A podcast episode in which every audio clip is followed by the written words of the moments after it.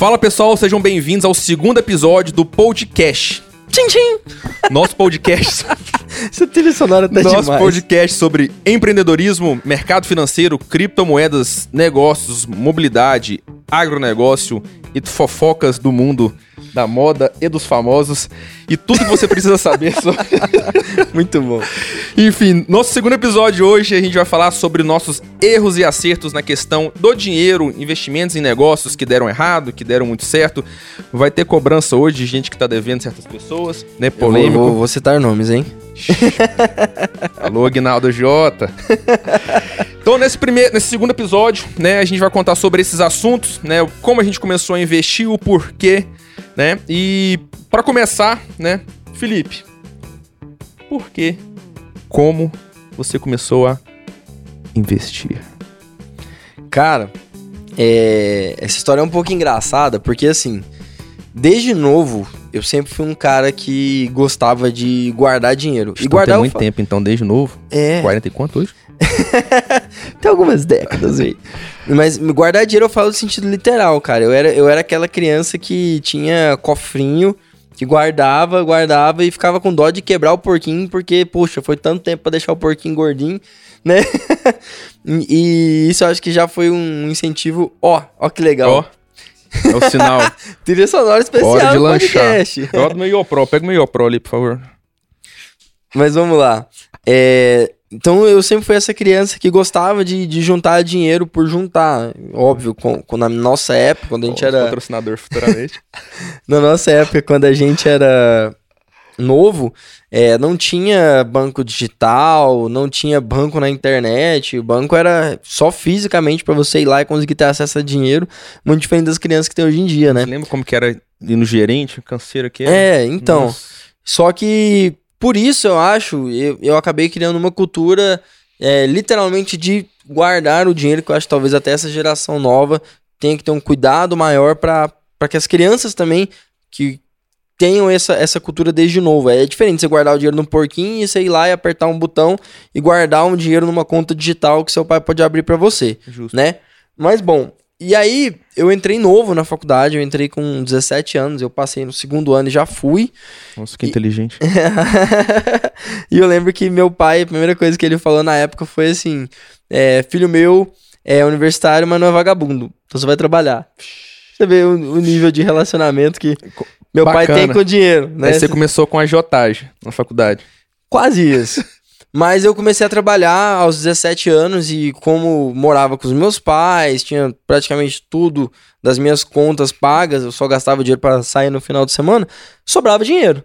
Você tocava nas picapes, né? Quando você era DJ também. Sim, Depois você tem essa história também, mas essa é mais pra frente. E resumindo, é, como eu comecei a trabalhar, começou a sobrar dinheiro, comecei a juntar. E a gente tá falando aí de 2008, né? 2000 2008. Bem no começo de 2008, quando tava começando a rolar ali a crise no- nos Estados Unidos, subprime americano, começando a chegar aqui a marolinha, né? Que eu lembro que, o- que o Lula falava. E eu juntava na poupança, cara, sendo bem sincero. Todo mundo começou. Poupança. com poupança. né? Ainda mais naquela época que a renda fixa era alta pra caramba, era, era o padrão. E eu lembro que quando eu fiz 18 anos, foi em setembro, então já tinha nove meses que eu tava ali trabalhando e juntando dinheiro. É, eu fiz aniversário de 18. Meu padrinho chegou pra mim e falou: Cara, é, eu vou te dar um presente, mas é um presente que vem com uma condição. Primeiro, você junta dinheiro, né? Eu falei: Junto. Ele falou: Então eu vou dobrar tudo que você juntou, desde que você abra uma conta em uma corretora de investimentos Caramba. e comece a investir no mercado financeiro, comece a investir em ações, que é o que você tem que fazer. Seu tio era o tio do Peter Parker? Com grandes poderes vem grandes responsabilidades? É, quase isso, quase isso. Só que, cara, foi um baita do incentivo e foi o que me fez abrir uma conta na época numa corretora e na época não, não existia essa de corretora sem taxa, tudo tinha taxa, né? E alta, né? E alta, e alta, ainda mais pra quem investia pouco dinheiro. E por mais que meu tio dobrou meu capital, cara, eram incríveis mil reais. Então não era lá tanta coisa. assim. Exato. E aí eu fui, só que se por um lado meu time me incentivou a ir pro mercado financeiro, que eu achei que foi demais pra minha idade, é, foi, foi super legal, é, por outro, ele não me deu muitas instruções, né? meu amigo? É, ele simplesmente falou assim, cara, abre a conta lá e começa a investir. Eu falei, tá, é, como, em que? Ele falou, olha, é, diversifica, não coloca todos os ovos na mesma cesta e escolha boas empresas. Cara, mas e aí? Vamos falar a verdade. Como você escolhe boas empresas? O que é uma boa Aos empresa? 18 anos de idade, o que é uma boa empresa? E o Ribeiro é uma boa empresa. É, é um dos pontos. Então, falando de uma maneira bem simples, eu comecei assim, investindo no mercado financeiro aos 18 anos, sem ter noção do que eu tava fazendo, falando bem a real mesmo, e acertei logo no começo, entre aspas. Por quê? 2008. Como que tava o mercado financeiro nessa época? Conta pra galera aí. Cara, 2008 foi a maior crise financeira desde 1929. Então, foi a crise do subprime. No primeiro episódio eu falei pra vocês verem a grande aposta, espero que vocês já tenham visto. Então, vocês vão entender o ferro que o Felipe tomou em 2008. Mais ou menos, se eu tivesse começado, né, antes da bolsa começar a cair. Qual que foi a minha sorte? E aí vamos falar a palavra certa. Sorte. Eu peguei a bolsa no chão. Numa época que praticamente qualquer coisa que você comprasse ali tinha um potencial de valorização no curto prazo, porque, para quem não sabe, economia não é uma ciência exata, é uma ciência humana. E, obviamente, aquela, no momento que eu comecei a investir, ali em setembro, ainda tinha muita insegurança sobre o que, que ia acontecer nos próximos meses. Será que o mundo vai recuperar dessa crise? Não vai? A injeção de capital que foi feita vai ser suficiente? Não vai? O Brasil vai ser impactado diretamente? Muito? Pouco? Como é que vai acontecer? Então, eu decidi comprar algumas empresas na época, eu lembro, é, Petrobras, Santander, foram algumas poucas empresas, porque não tinha tanto dinheiro assim para comprar, né, produto. Não tinha muita opção Não também, tinha né? tanta opção também. E a grande verdade é que, como eu disse, por sorte, eu acertei a mão. E num período menor do que um ano, os dois mil reais que eu tinha investido viraram quatro. E aí entra o que eu acho que foi o meu maior erro, né? É, eu, Achar que- como leigo na época, achar que entendia do assunto. Cara, eu lembro, juro, juro. Quem nunca? Eu virei pro meu pai e falei: É isso aqui que eu tenho que fazer da minha vida. Eu sou bom. Sou Warren Buffett. Sou bom. Dobrei meu capital em um ano. Quer saber como? Arrasta pra cima. Na época não tinha. Mas, cara, é, nessa, nessa euforia de ter acertado, eu acho que, é, e por falta de instrução, na época as pessoas me falavam assim: não, você tem que comprar na baixa vender na alta. Simples. Comprar na baixa vender na alta. Simples. É, até por, por que, que as pessoas estudam tanto tempo economia e mercado financeiro? Baixa, É só comprar na baixa e vender na alta. É o segredo. É, esse é o segredo do sucesso. Descobrimos segredo. Baixo. E aí, o que, que eu fiz? Ó, acertei a mão, vendi. Peguei o capital, comecei a, a investir mais, depois realizei lucro, fui investir em outras empresas com essa mesma expectativa. E aí, empolgadão de que eu era o gênio das finanças, vi que tinha um tal de opções Hum. que você podia ganhar muito dinheiro se você acertasse. Hum. Não, não, não é de agora que a galera fala que opções dá pra ganhar muito dinheiro, tá? Isso Desde é 2008. desde que existe. Naquela época, então, tinha pouco assunto sobre, a- sobre isso.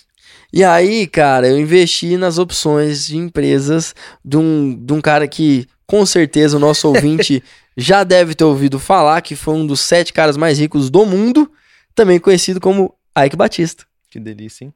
O que, que aconteceu logo na sequência? Plim! Começou a sair as bombas do, do Ike, as opções viraram pó, e os 4 mil reais que eu tinha da noite pro dia começaram a cair. Quando eu vi, cara, eu voltei pros 2 mil. Em menos de dois, três meses. Demorou um ano pra dobrar. E dois, três meses pra voltar pro mesmo lugar. Estaca zero. Até tava menos do que 2 mil, na verdade, né? E aí, eu tomei uma decisão, óbvio, 18 anos de idade, galera.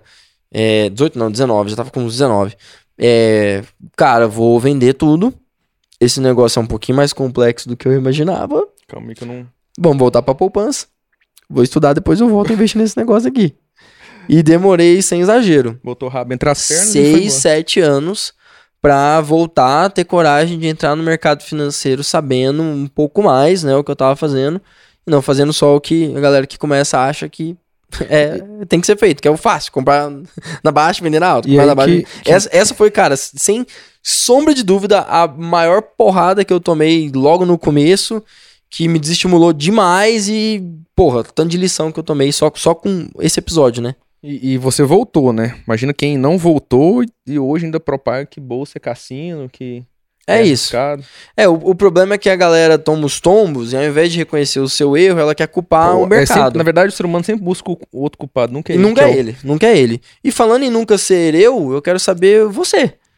Qual foi uma cagada gigantesca que você fez no começo aí com seus investimentos, com seu dinheiro? Vai, comprar na alta e vender na baixa. é o contrário. Mas, mas conta, compra um episódio específico aí pra galera também saber que a gente erra, né? Porque isso é uma coisa que geralmente a galera não fala em, em conteúdo na internet. A galera dá a impressão de que a vida é só flores, Flores. que todo mundo acerta, ainda mais quem fala sobre investimentos. A maioria só conta os louros. Não, vamos falar, da, vamos falar das merdas Merda. também. Cara, acho que teve. acho Posso dizer que foram quatro erros. Não só em investimentos, como no mercado dinheiro como um todo. Né? É, ao contrário do Felipe, aos 18 anos, que ele já estava ganhando dinheiro, eu ainda recebi mesada. Né? E tra- tava estudando, enfim. É, e aí recebi um presente do Banco Itaú que chama-se cartão de crédito. Olha, cara, eu tenho certeza que eles te deram um benefício porque você era um cliente fiel e você conquistou, né, esse benefício. Sim. Parabéns. Era cliente Golds. É brincadeira, cara. Cara, da época eu recebi a mesada e, enfim, vou falar aqui pra poder ab- abrir abertamente. Sim, sim. É, Temos que falar de dinheiro. minha mesada era de mil reais na época. Era muita coisa. Nossa, isso há algum tempo atrás Era muito dinheiro. muita grana. mil, devia ser uns cinco de hoje, só de mesada. Só, só um breve comentário. Eu tinha que trabalhar pra ganhar 600 reais enquanto esse cara recebia mil reais de mesada, tá? Mas pode continuar. É, eu sou da família Rockefeller. e aí recebi um cartão de crédito do limite de 4 mil reais. Ó, Aí, meu amigo, eu segui a máxima. Se eu ganho mil, meu cartão é 4, tem cinco. eu ganho 5. não é não, é? A conta é fácil, não é não? e aí comecei a torrar. Só que eu comecei a torrar, comecei a gastar, comecei a gastar. Só que uma hora a fatura chega, né? Então, depois de mais ou menos 8, 9 meses, acho que foi isso, minha dívida já estava de 15 mil, Nossa. com 18 anos, ganhando mil reais. E aí, o que que eu faço? O que que eu faço? Tinha um dinheiro guardado, de, enfim. Paguei um pouco e ainda foi me afundando Cara, ainda só, mais. só- só um breve comentário. Eu não sabia essa história, tô vendo pela primeira vez. Tá?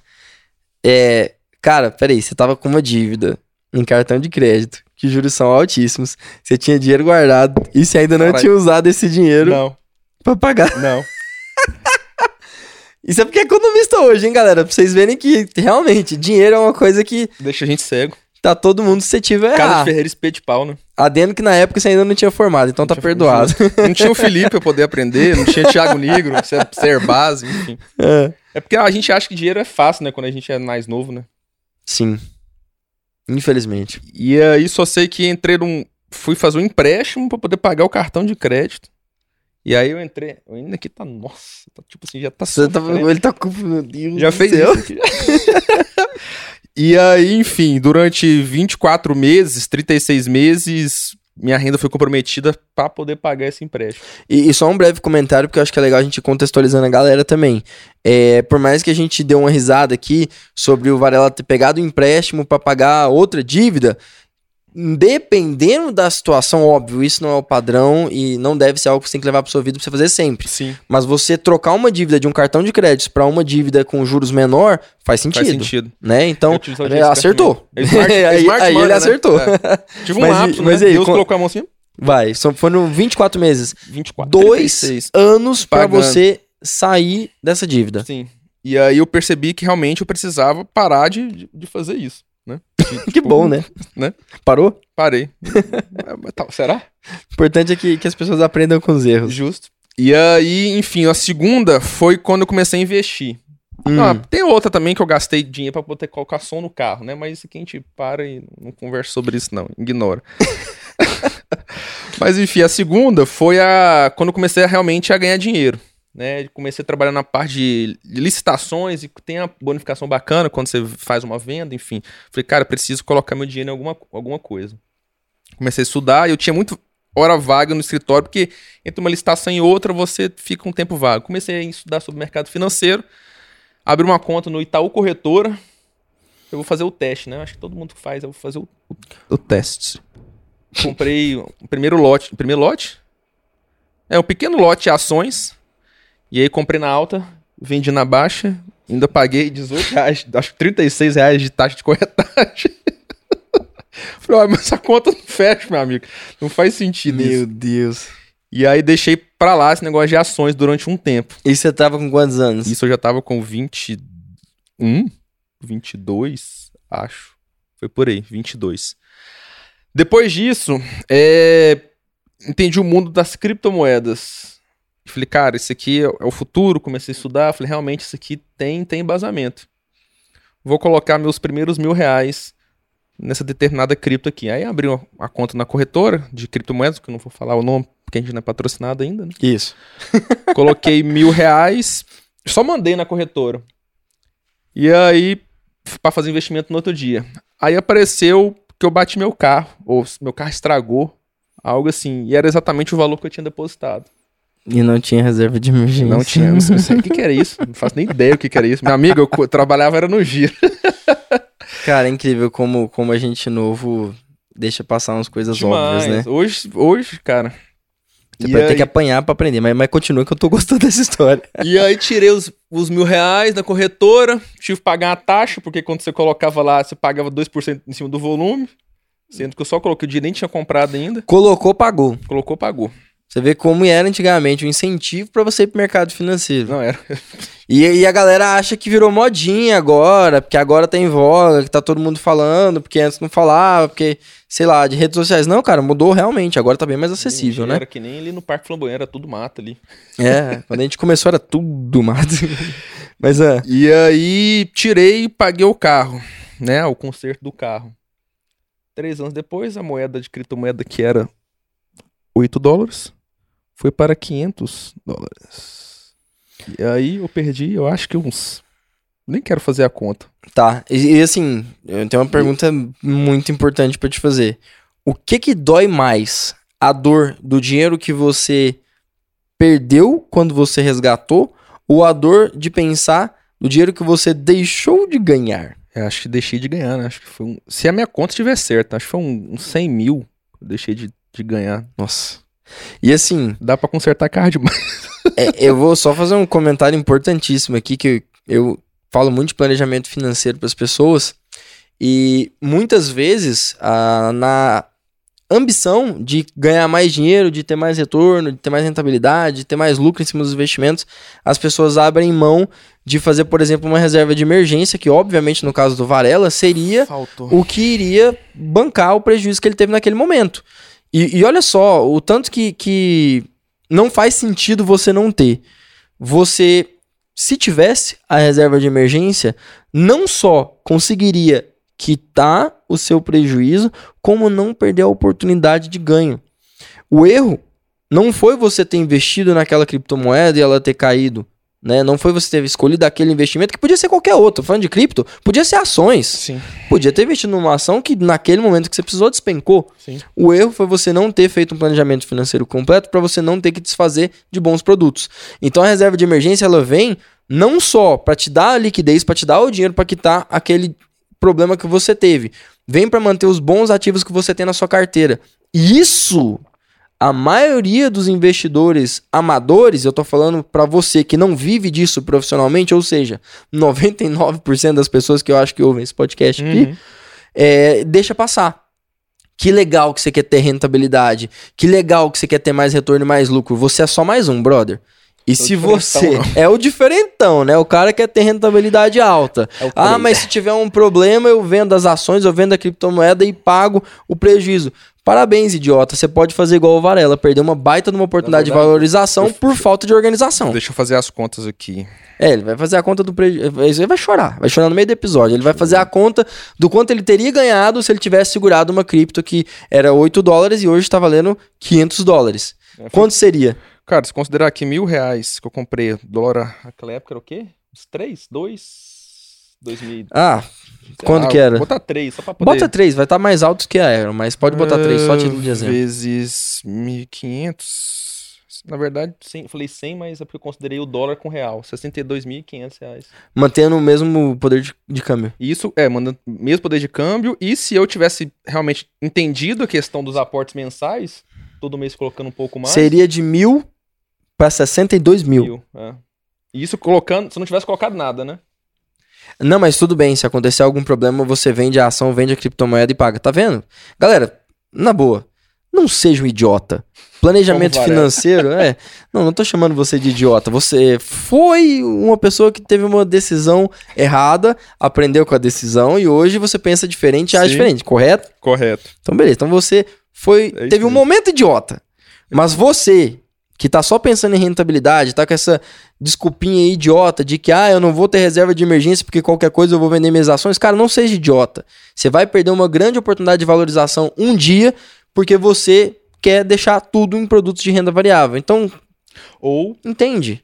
tirou o dinheiro da renda variável para poder pagar uma conta sendo que não tinha reserva de emergência e a ação ou Explodiu, é isso. explodiu. Perdeu o potencial de valorização simplesmente porque Aí- você não fez o básico. Aí vai tentar voltar, compra na alta É isso. E aí, aí começam as decisões erradas, enfim. É, e, cara, tem, tem alguma ação em específico que você é, te marcou, que você falou, cara, essa daqui eu achei que eu ia acertar o cu da mosca, e quando eu vi, eu, eu- foi no meu que eu acertei. Cara, eu acho que foi Cogna. Cogna 3. Conta, Cogna conta um 3. pouco essa história. Como é que foi que você entrou? O que que te motivou e o que que aconteceu? Cara, foi um pouco antes da pandemia, eu acho, não sei. É, Cogna é uma empresa de educação, para quem não, não conhece, né? Disso tem escolas, acho que é dono da faculdade em Anguera também, não vou lembrar direito. Enfim, é um conglomerado de faculdades, escolas, enfim. E tava com aquele negócio hypado, né? Ah, Cogna é 10, Cogna é 10, 10 reais, né? Conga. Chamar de Conga, né? Conga. Abraço pro Nono Investidor ali, não sei se você segue no Twitter. É, Conga, Conga é 10, Conga é 10, e tava ali seus 5, 6. Falei, cara, eu estudei um pouco o que, falei, realmente tem embasamento, né? Comprei a 5. Falei, bom, se Conga é 10, meu amigo, eu vou sair a 9,80, 9,85, algo nesse sentido. Nem, colo- nem esperar bater os 10. Entanto que a Cogna ia abrir uma empresa... Só, só, só um breve comentário até pra galera se contextualizar. Você comprou lá quanto? 5, 6. 5, 6. E quando o Varela fala, olha, é, se Cogna é 10, então quer dizer que Ah, quando tá. fizeram o estudo, né, o valuation da empresa, chegaram que o preço dela Era chegaria A 10. a 10 porque seria o preço justo de mercado. Por isso que ele comentou. Se é 10, então ele vai esperar antes de bater os 10 ali, já vai liquidar e realizar o lucro. E, e até porque na época, acho que era 2019, 20, eu não vou lembrar o ano direito, tudo que você comprava subia. Isso era fácil. Fundo imobiliário. Final de 2019. Final 2019. Final de 2019. Eu, eu não vou lembrar o, o ano O que direito. aconteceu, ó, quem não viu o primeiro episódio, aconselho que, que ouça. Porque a gente não, eu tô confundindo. Na verdade, foi o que a gente falou nesse, né?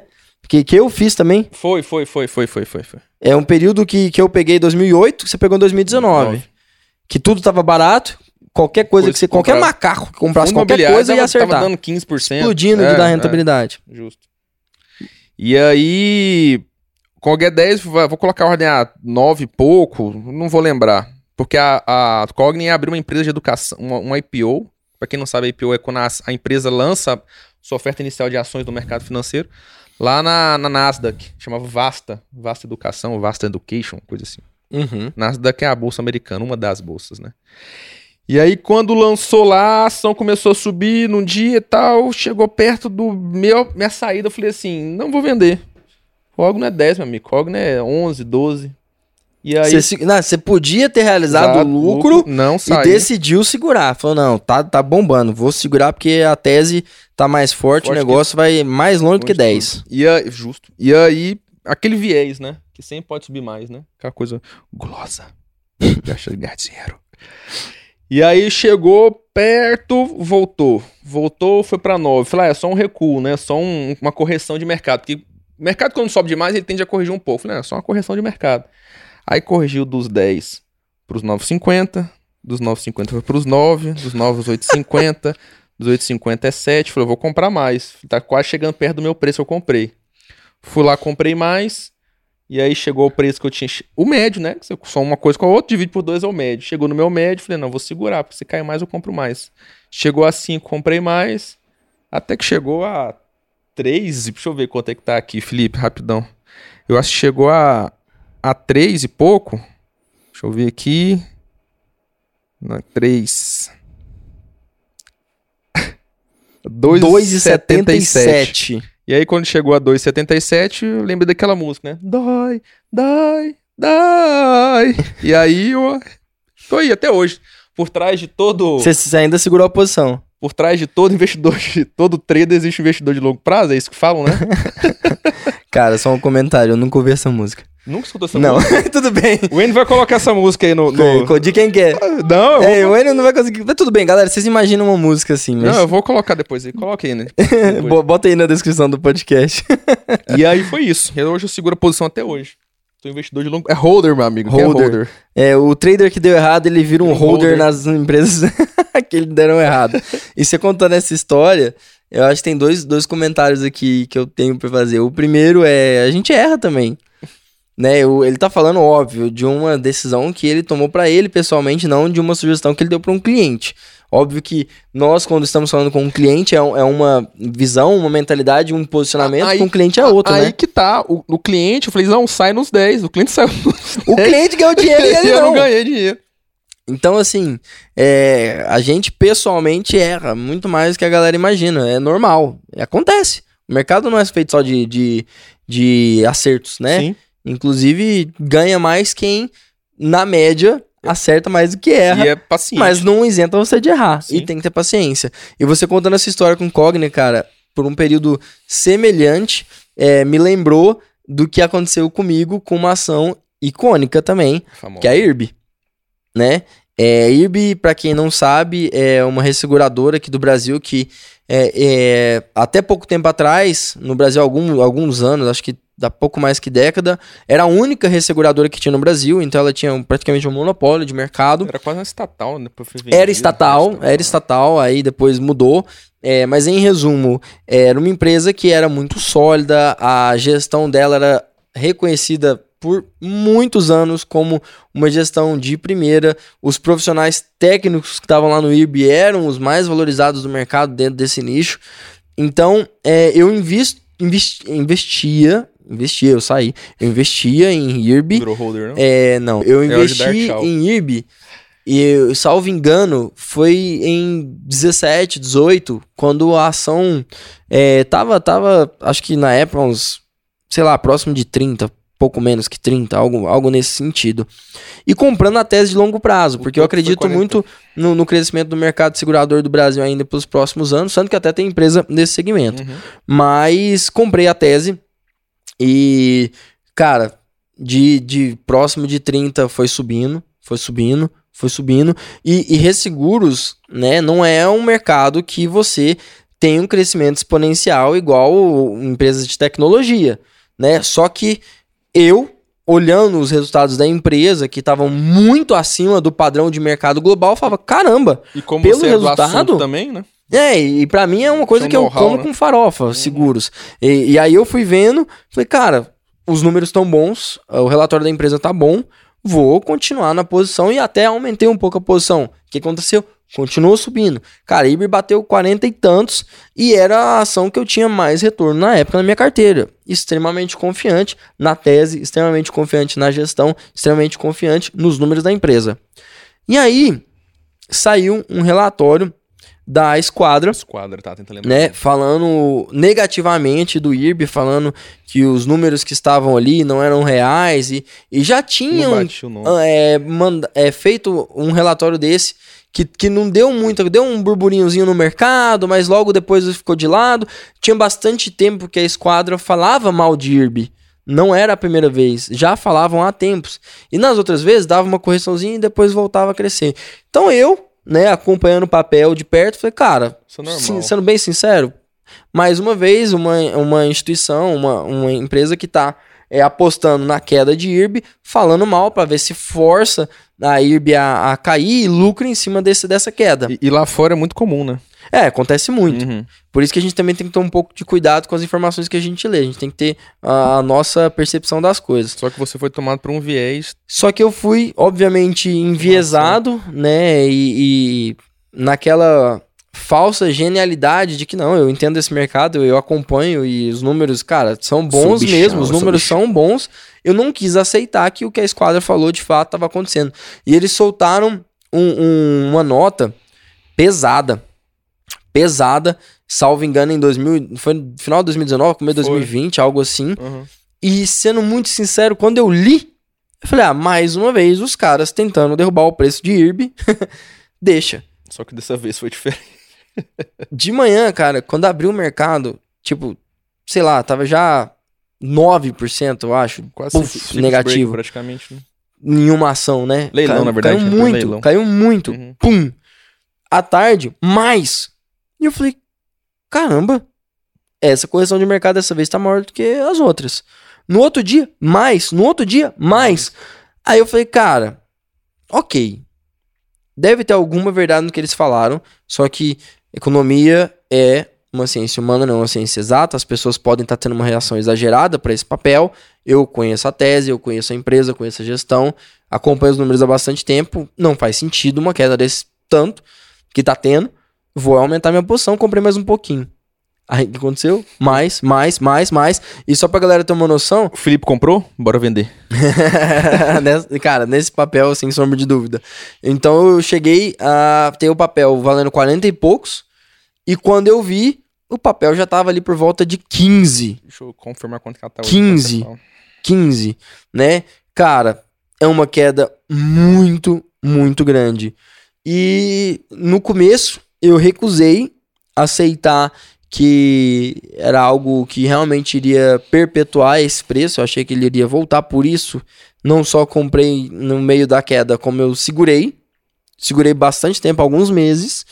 E o que aconteceu? Continuou caindo. De 15 foi pra 8, de, de, de 15 foi pra 12, depois foi pra 10, depois foi pra 9, depois foi pra 8, depois foi pra 7. Aí eu falei, cara, Hum. deixa eu reavaliar isso daqui, deixa eu ver mai- com mais calma de novo é, o que tem acontecido.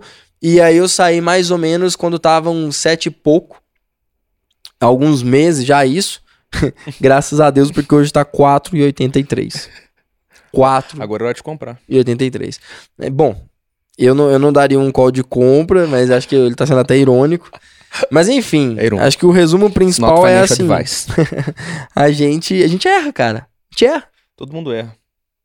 Todo mundo erra. Essa você conhece? Todo mundo erra sempre. Ah, essa eu Todo mundo conheço. erra. Tá bom. Eu- Mas me conta um negócio aqui.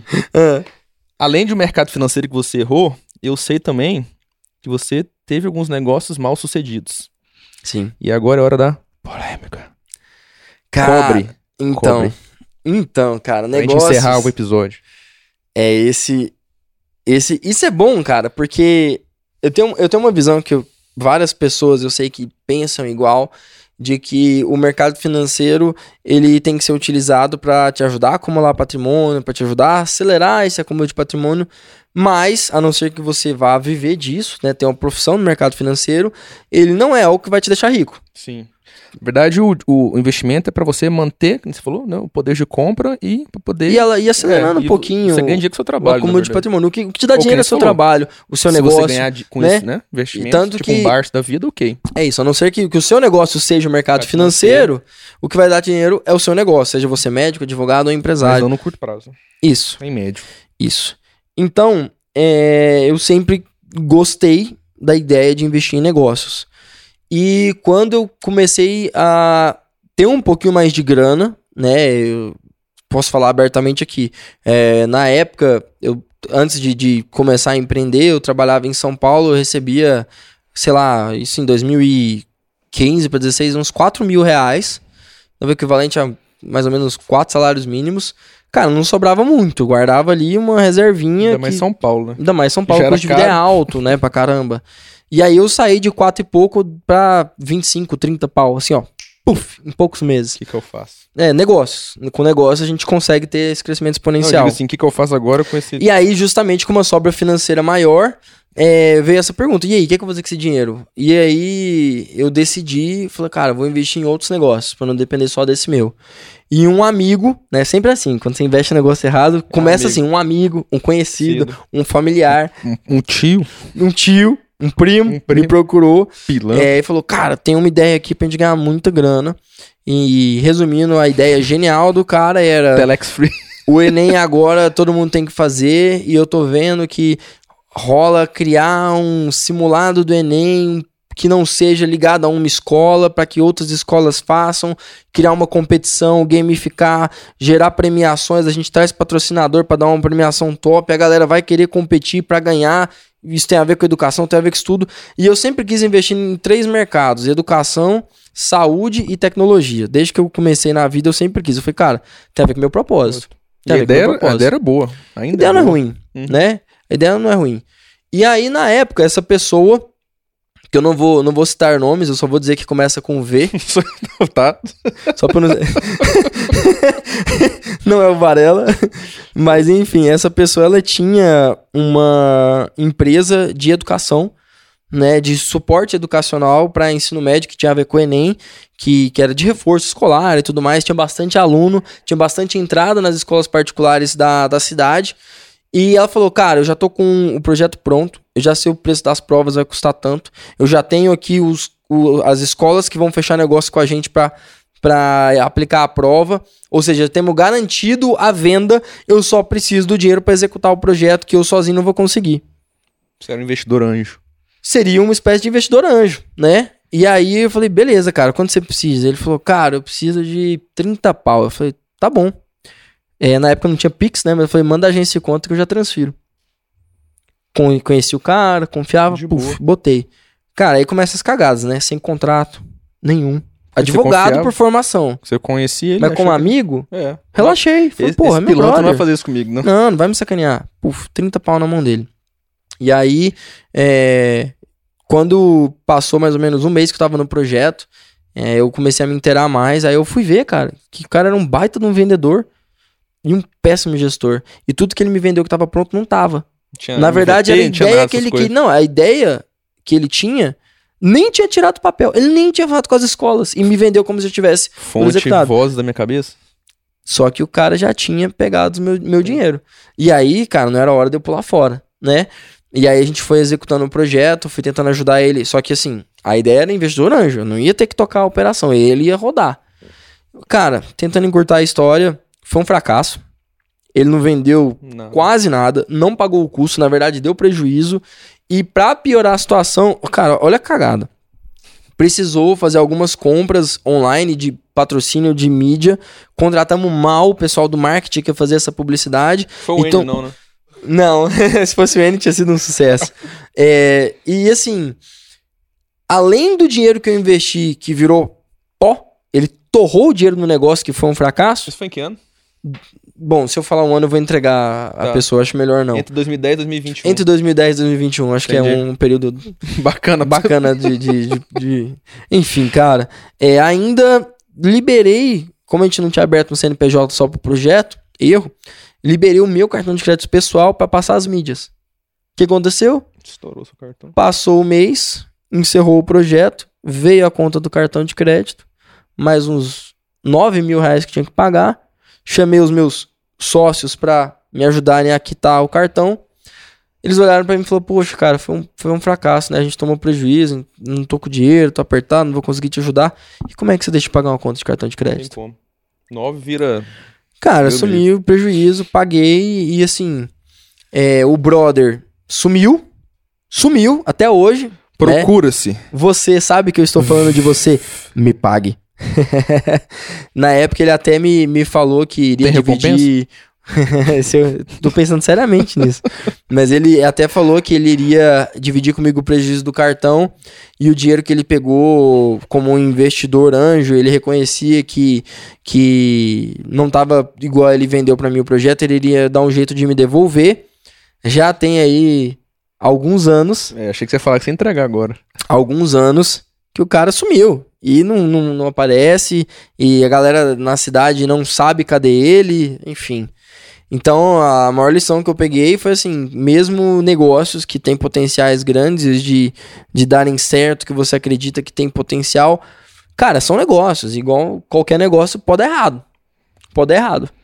E Nossa. aí, foi o primeiro negócio que eu investi né? Além que eu, que eu não tocava diretamente e fiquei com várias lições para outros projetos que depois eu entrei e que graças a Deus deram certo. Acho primeiro contrato. Né? Isso foi muito, é, o primeiro deles é tem um contrato. contrato. Bem feito, né? Porque na eu tenho um contrato porco também, né? É isso. É isso. Bom, eu acho que pra esse episódio já tá bom Bem de bacana. cagada. Depois a gente Ficou pode compartilhar Ficou um bem pouco bacana. mais erros, né, que a gente teve. E se você tiver precisando de 30 mil reais, é Não me liga. no link aqui embaixo. É, ou, ou se um contrato de mútuo eu pagar. faço. Eu empresto. Se você não me pagar, eu vou atrás dos seus bens. E se não tiver bens, eu não empresto. Mas é isso, galera. Eu espero que tenha agregado esse episódio pra vocês. Muito bom esse episódio. Ficou bacana. É, não deixem de seguir as nossas redes sociais. Arroba podcast. Né, você o- não falou do seu. É. O meu é arroba felipe.rcoelho. Acabei não falando. O Varela, arroba me ajuda Varela. Com dois L's. Exatamente. E curtam, compartilhem, contem Divulguem pra gente o amigos. que, que vocês acharam, se não gostaram, Critiquem. critiquem e a gente se vê no próximo episódio.